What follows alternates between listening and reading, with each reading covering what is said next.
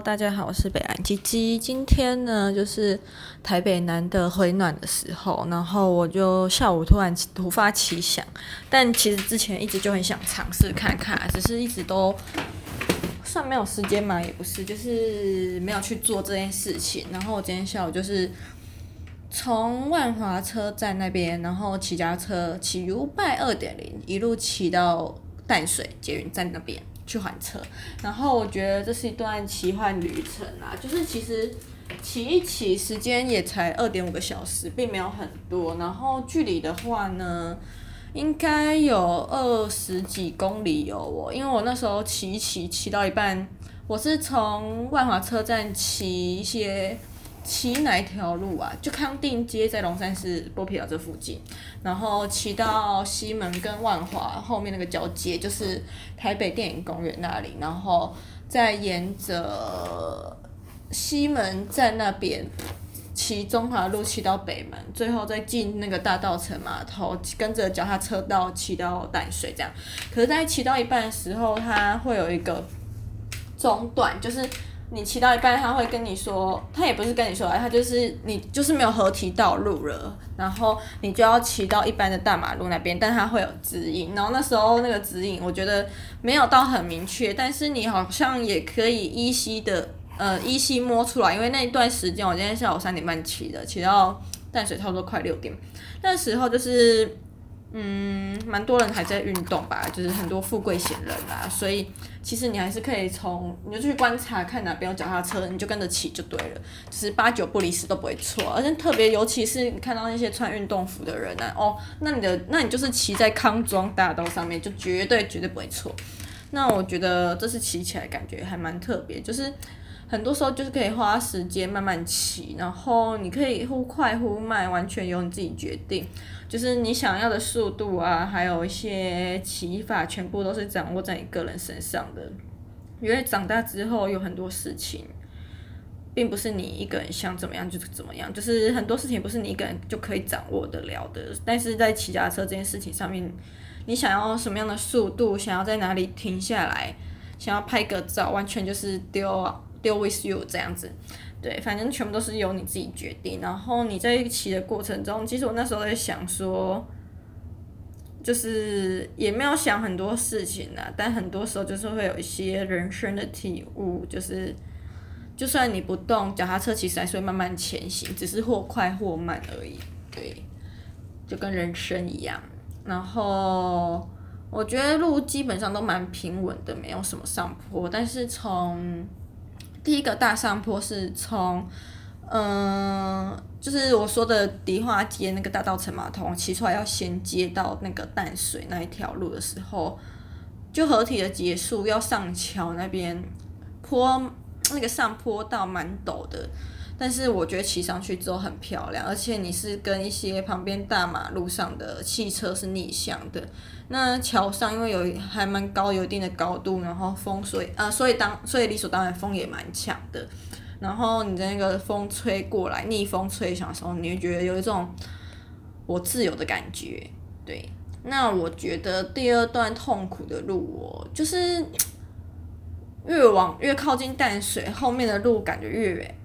可怕吗？就是没什么人，因为那时候已经很接近傍晚，而且现在有点偏冬天了嘛，就慢慢到冬天了，就太阳下山的很快，所以那个小路暗下来的时候，你又是一个人骑的话，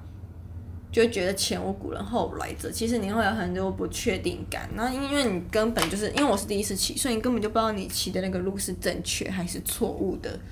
对。那不过没关系，我觉得最可怕就是在最后一段，你即将进入淡水捷运淡水站那大广场的时候，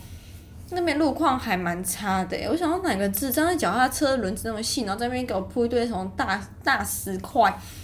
的道路，而且还凹凸不平。那如果是像我今天是 baby，就是在图书馆读完书，然后 baby 进去，那颠一路真的是很颠簸，骑起来反而是最不舒服的一段路。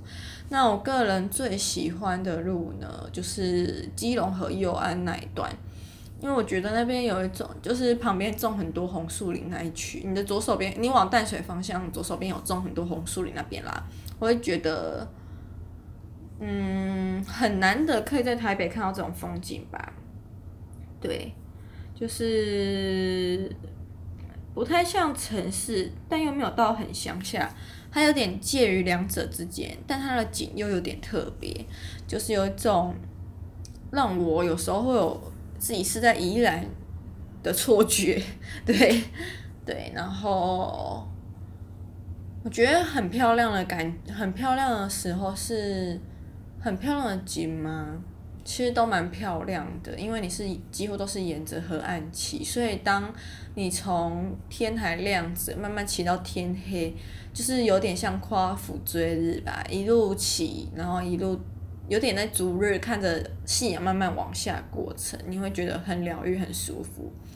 对。那我觉得今天做这件事情还蛮快乐的，就是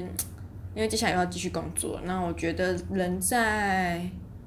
人一辈子都在工作，很少有一些时间就是可以好好静下来，然后骑骑车，就是自己跟自己的小旅行，这样很难得啦。就是有点像是什么。小孩长大啦，然后不回家，爸妈在家等你回来，然后好不容易等你回家，有一些难得亲子时光的感觉吧。我就是我自己老北老不这样，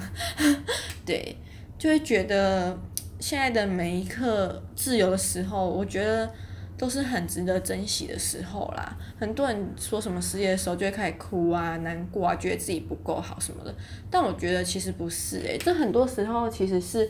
你可以好好检视你自己这段时间做了什么，哪里做得好，哪里做得不好，还有可以慢慢静下心来，就是去思考你喜欢什么，还有你接下来要往哪个方向前进的时候，对，像我今天，嗯、因为昨天跟前前公司的同事一起去吃饭，然后。就是有看到我们上上哎、上礼拜还上上礼拜应该是上上礼拜了，去基隆跟金山拍的底片相机，我忽然有点放弃，想说还是不要买单眼相机，改买底片相机，就拍出来，因为它没有洗照片，它是直接洗成数位版。那感觉真的还蛮漂亮的，因为你是拍底片，你永远不知道你拍出来会是什么，只有洗出来的时候你才会看到。那当然，第一天晚上的时候有一个同事因为不知情，所以要把它打开。那那时候底片有点曝光，不过我觉得没关系，因为我有一张在海边的曝光照，就觉得很漂亮，就会让我想到滚滚红尘。所以等一下要来剪一个音乐，然后把我那个照片 P 上去，变成一种滚滚红尘的 cover。嗯。